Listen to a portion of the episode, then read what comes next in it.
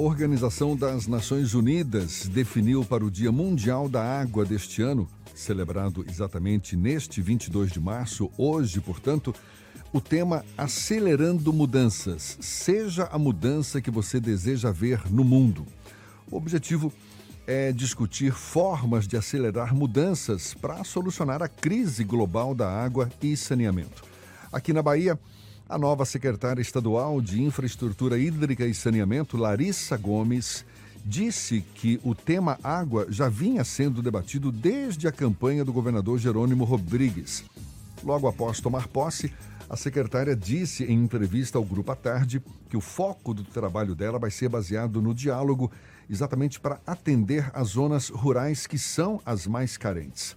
A nova secretária de Infraestrutura Hídrica e Saneamento do Estado da Bahia, Larissa Gomes, está conosco, a nossa convidada aqui no Issa Bahia. Um prazer recebê-la aqui conosco. Seja bem-vinda. Bom dia, secretária.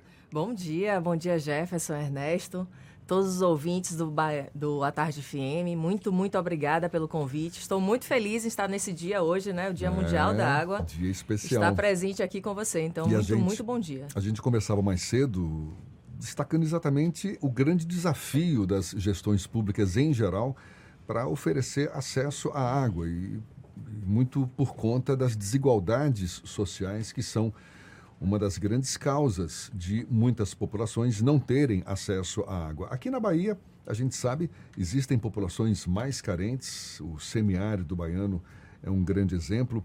Como é que a senhora avalia esse desafio, secretário? Eu, eu confesso que eu estou empolgada, viu? É um desafio imenso, mas a gente começa uma nova gestão de governo com um foco no social incrivelmente grande. Né? O governador Jerônimo está com foco em acabar com a fome na Bahia, que é extremamente grave, né? É um tema muito polêmico. E ele costuma dizer que quem tem fome tem sede. Então eu acabo me incluindo muito nessa parte social, que eu chamo que é uma parte social, voltada assim à zona rural, né, ao nosso semiárido, as pessoas realmente que estão lá na ponta e que realmente necessitam da água. Eu chamo que água é vida, água é dignidade, água é perspectiva de futuro. Coisas que às vezes a gente não tem essa noção no nosso dia a dia por a gente ter um acesso tão fácil, vamos dizer assim, à água, mas quando a gente chega na ponta, a gente vê uma realidade completamente oposta. Então, eu digo que na gestão passada, né, do governador Rui Costa, eu estava na SERB e eu viajei muitos interiores nessa parte de poço, barragem, eu vi pessoalmente quando a gente fura um poço, a emoção no rosto de crianças, de idosos, ao ver a água jorrando assim. Então isso é uma gratificação muito grande. Eu realmente estou muito feliz com essa nova diretriz do governo. Ontem a gente teve a oportunidade de conversar com o presidente da Embasa, Leonardo, Leonardo Góes. Acompanhei. Exatamente. E ele destacava, não é, que tem esse olhar social, que a empresa tem esse olhar social que o semiárido baiano, mais uma vez citando como exemplo, é uma das regiões que de fato devem ser beneficiadas com novas ações. O que, que a senhora poderia destacar, reforçar nesse sentido de ações já previstas na sua pasta para diminuir essa desigualdade de acesso à água aqui na Bahia? É, é bom falar que a secretaria ela tem três braços, né? Uma é a Embasa, o outro é a SERB e a outra é a GESA, que é a agência reguladora. A Embasa ela cuida muito mais das zonas da capital, né, as zonas urbanas, vamos dizer assim. A gente tem o oposto, que é a SERB, que luta realmente pela zona rural, que é o nosso foco hoje. Então, a gente alcança os lugares que a Embasa não está. Então, a SERB está lá fazendo poço, instalando sistema de integrado de abastecimento de água.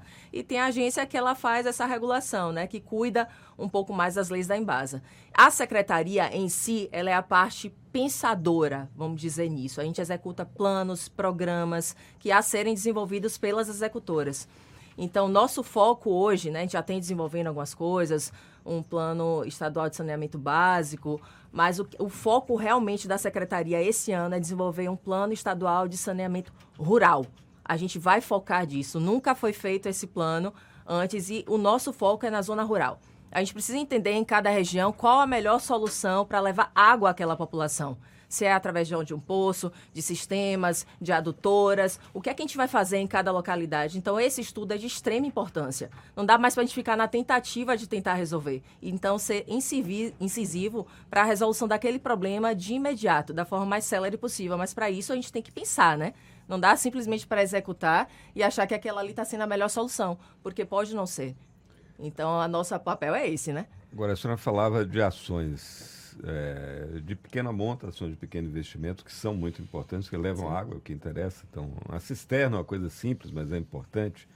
A gente também viu aqui semana passada um problema da falta de água por conta da, das obras da Embasa. Algumas escolas param de funcionar porque não tem água aqui em Salvador. Mas isso para o sertão é uma realidade. Tem os programas de cisterna nas escolas, nas escolas é muito importante. Agora, há também a necessidade dos grandes investimentos, principalmente, por exemplo, Vitória da Conquista, 350 mil habitantes, uma cidade daquele tamanho não tem nenhum manancial de água lá e está dependendo muito da barragem do Catolé que está indo. Né? Mas tem outras, outros grandes investimentos. Qual é a nossa capacidade real de investir, de entregar essas obras que já estão em curso, outras que eu sei que estão aí na, na, na sua mesa já de muito tempo, são demandas antigas de outras regiões do semiárido também. O Estado está com capacidade para investir, é, tem PPP, alguma possibilidade de investimento privado, ou a nossa expectativa, a nossa aposta é sempre o aporte de recursos do governo federal? Desde que a gente começou aqui essa gestão, a gente tem ido a Brasília semanalmente, né, dialogar com os ministérios, principalmente na minha, na minha parte, que é o MIDR, né, Ministério da Integração e Desenvolvimento Regional. A gente tem conversas e debates com, com o ministro Valdez, com os secretários nacionais também, com a Codevasf, que é uma empresa enorme que vai ser responsável aqui para estar tá trazendo o canal do sertão baiano. Então, isso vai impulsionar a água de vez na nossa zona rural, né? não só focada no abastecimento humano, mas também na pecuária, na agricultura. Tudo isso vai beneficiar, vai ser um investimento de quase 5 bilhões, só nessa parte do canal baiano, né? que vai pegar do São Francisco ali. Então, só do canal do Sertão. Só do canal do Sertão baiano, a gente vai ser só isso aí, só esse investimento. Né? Então, a gente vai trazer emprego e renda para a Bahia, porque não é só questão de matar a fome, de dar talvez uma cesta básica, mas de dar um instrumento para aquela pessoa estar tá trabalhando e trazendo renda renda para sua própria família. Então, isso vai impulsionar né, toda essa parte é, de emprego e renda e a parte social também. Né? E o que a gente chama que a gente está desenvolvendo muito forte né, nas, nas regiões rurais e que a gente tem ido ao Ministério solicitar recursos, porque a gente sabe que o governo do Estado não vai ter essa capacidade de acabar com a fome. Né? A gente sabe que tem 2 milhões de baianos e baianas, de irmãos nossos que estão passando fome, severa fome. Então, quem tem fome tem sede, a gente precisa atingir as pessoas. O mapeamento está sendo feito para saber onde estão essas pessoas. Não é fácil, mas cada um da gente que está talvez no interior sabe, é posto aquela região, o pessoal está passando fome mesmo. Então a gente está fazendo um mutirão até de se ajudar para identificar onde é que estão essas pessoas. Isso é a primeira coisa que a gente tem que fazer para depois a gente estar tá atacando realmente esses lugares. Porque a gente tem que ir do mais grave para o mais leve. A gente sabe que tem grave, moderado e leve, mas o grave aqui é realmente o nosso foco acabar com a fome, acabar com a sede, a gente sabe o quanto a água é importante. Agora, acabar com a sede especificamente depende de ofertar, de ter mais capacidade de, de reservar, de tratar, de uhum. distribuir água, mas na outra ponta, secretária, uma, uma, uma, uma, capacidade precisa ser desenvolvida mais no coletivo, que é da gente usar bem a água, né? Em que ponto as estruturas do governo se, se articulam para que a gente possa ter ao mesmo tempo que amplia a oferta, a gente também ser mais eficiente no uso da água. Isso né? envolve desde a criança até um empresário, por exemplo, alguém que demanda um uhum. irrigante, que eu sei que é um problema em algumas regiões, tem disputa séria entre água para beber e água para alimentar, para matar a sede animal, animais. água para para irrigar o solo. Né? Isso, isso. É muita necessidade para pouca água. Né? Eu acho que agora, principalmente nesse dia, né? Eu acho, não só nesse dia, porque é o Dia Mundial da Água, mas todos os dias tem que existir uma conscientização muito grande das pessoas. É muito difícil a gente ter esse acesso à água aqui e a gente desperdiçar esse bem que é tão grande. Desperdiçar no sentido de um banho que pode ser mais duradouro e não precisa ser duradouro, de não né? ter um uso racional. É, um, né? lavar um carro de uma forma excessiva. Então, essa consciência precisa vir dentro da gente. Isso está sendo muito trabalhado também nas redes estaduais também de educação. Né, tá vindo uma questão social muito grande com relação a isso.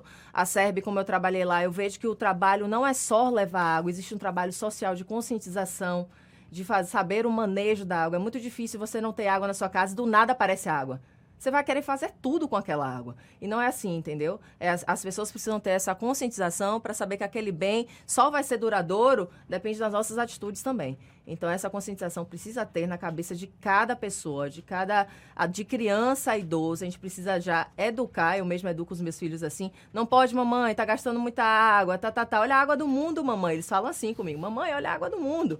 Então, é verdade, mas essa conscientização depende de cada um de nós. A gente está falando aqui da importância do acesso à água, afinal de contas, hoje é o Dia Mundial da Água, mas algo que caminha paralelamente ao acesso à água é o saneamento básico, é o esgotamento sanitário.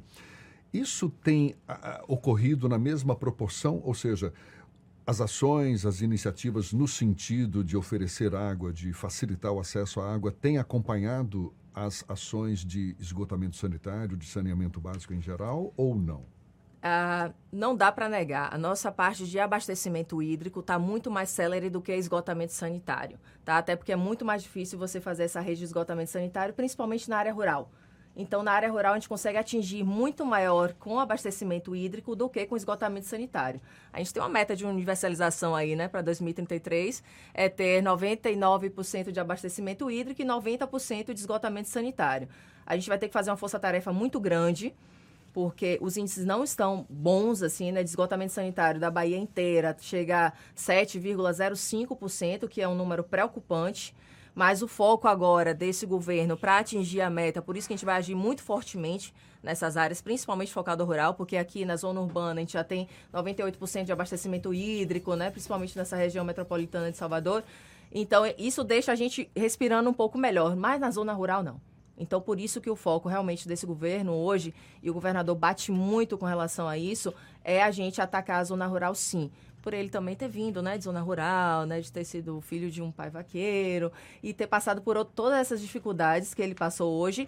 E a gente vai atacar fortemente isso, vocês não têm dúvida. A gente está realmente focado é, e com muita esperança e com muito desejo de fazer a diferença. Deixa eu te fazer mais uma pergunta, até para a gente encerrar. É, eu já tive a oportunidade de conhecer alguns países da Europa e lá a gente abre a torneira e o pessoal fala: não, pode beber dessa água aí que não tem o menor problema. Essa é uma realidade já existente na Bahia. Eu sei que a qualidade da água nem sempre é igual, não é? A depender das regiões, das circunstâncias em que a água é levada até a torneira, mas é uma realidade já, já existente e a gente pode vislumbrar essa realidade atingindo a Bahia como um todo, ou seja, abrir a torneira e beber daquela água sem o medo de, de que seja uma água com algum tipo de bactéria, sei lá, alguma sujeirinha. Você sabe que eu faço isso? Eu tomo água da torneira às vezes. Não vou dizer eu, assim, 100% eu, eu das vezes, mas faço. eu tomo água da torneira. Eu também faço. É, às vezes eu levanto, eu tô com sede, eu tomo água da torneira ali, porque a água realmente ela vem 100% tratada. E não estou falando só da capital, não, eu tô vendo do interior também. Uhum. Tudo que a gente faz, toda a captação que a gente faz, passa por um severo tratamento para a água vir 100% para a casa do consumidor final. Aquela família pode ter certeza que aquela água que está chegando ali é água de qualidade àquelas pessoas. Claro que a gente tem sempre que ter que ter um cuidado maior. Como você fala, a Europa, né, eles já estão no nível muito mais avançado do que a gente. Mas a gente vai chegar nesse nível. Mas eu, particularmente, Larissa, eu abro a torneira e tomo em várias situações. Eu não tenho nenhum tipo de medo e graças a Deus até hoje, não, pelo menos, eu é, nunca tive nenhum tipo eu, de doença eu, eu relacionada à água, não. Mas eu faço mesmo. Eu gosto, inclusive, de beber um pouquinho de água antes de dormir. Então, que ali... bom que eu não sou a única, tá? Não, é verdade. Acaba de escovar o dente, aproveito e tomo um golinho da água ali da torneira mesmo. E também não tive problema nenhum até hoje. Então, eu deixo realmente a população mais tranquila. Se vocês fizerem isso, não vai ter nenhum tipo de problema com relação à água. Claro